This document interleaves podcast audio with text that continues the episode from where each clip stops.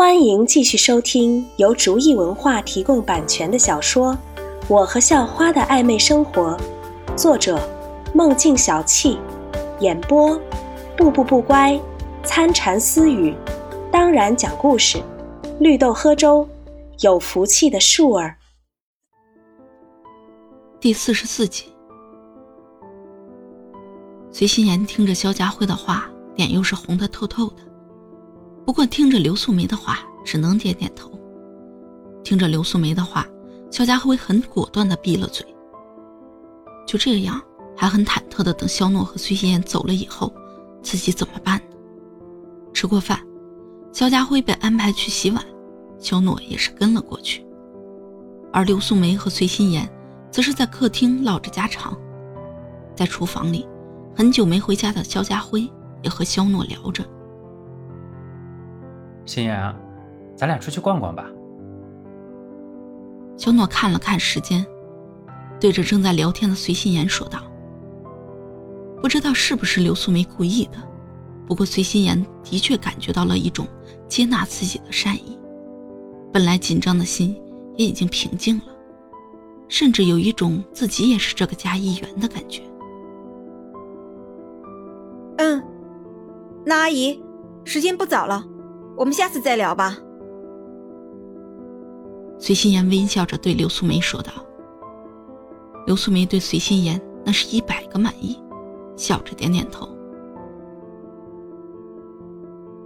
肖诺和随心妍收拾一下就离开了，剩下肖家辉在迎接着家庭的暴力。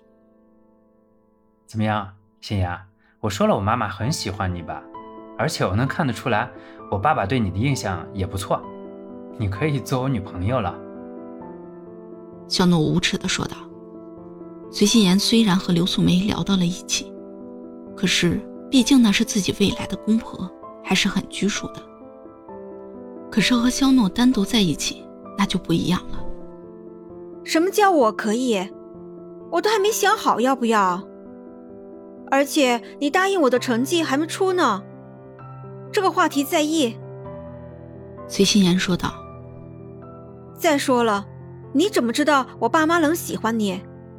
如果他俩不同意呢？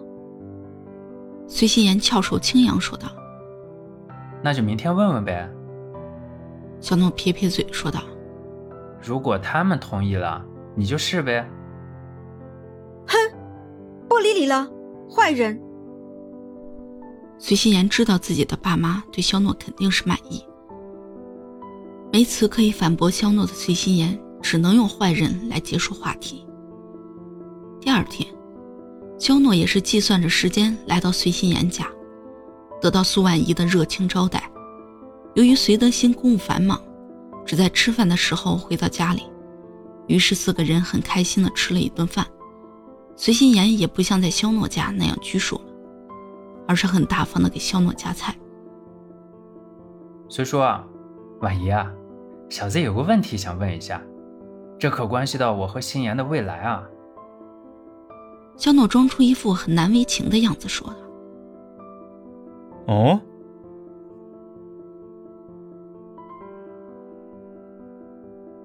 随心妍和杨婉怡都是很吃惊，还有什么问题是他俩未来的问题需要请教他们的？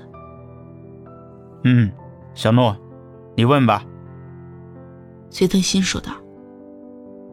我爸妈对心妍很满意，可是心妍说还不能做我女朋友，得你们俩也满意才行。肖诺装作很苦逼，其实偷笑着说：“肖洛，你这是逼宫！你在面前，我爸妈能告诉你不满意吗？就算是不满意，也得是背后偷偷告诉我啊！”随心妍直接抢话道：“小诺。”我对你很满意，我觉得你随叔比我更满意。杨婉怡笑成了一朵花。小诺，你放心，既然心妍都这么说了，那我宣布，心妍就是你女朋友了。而且以后不管是谁，我和你随叔都不满意，只满意你自己。随德新没有说话。只是和煦的笑容证明他对肖诺也是相当满意的。谢谢婉仪的信任了，也谢谢随叔。哈哈，心妍，还要怎么样啊？肖诺露出了很得意的表情来，把随心妍气得牙都发痒。妈，你怎么这样啊？我还是不是你闺女了？随心妍说道：“舍不得闺女，讨不到好女婿，就这样了。”杨婉仪一语定音，不再给随心妍反驳的机会。四个人其乐融融地吃着午饭，享受着安宁的时光。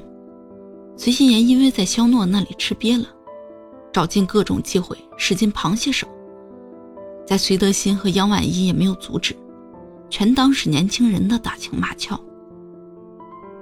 小诺啊，你来我书房一下，我有点事情要和你说说。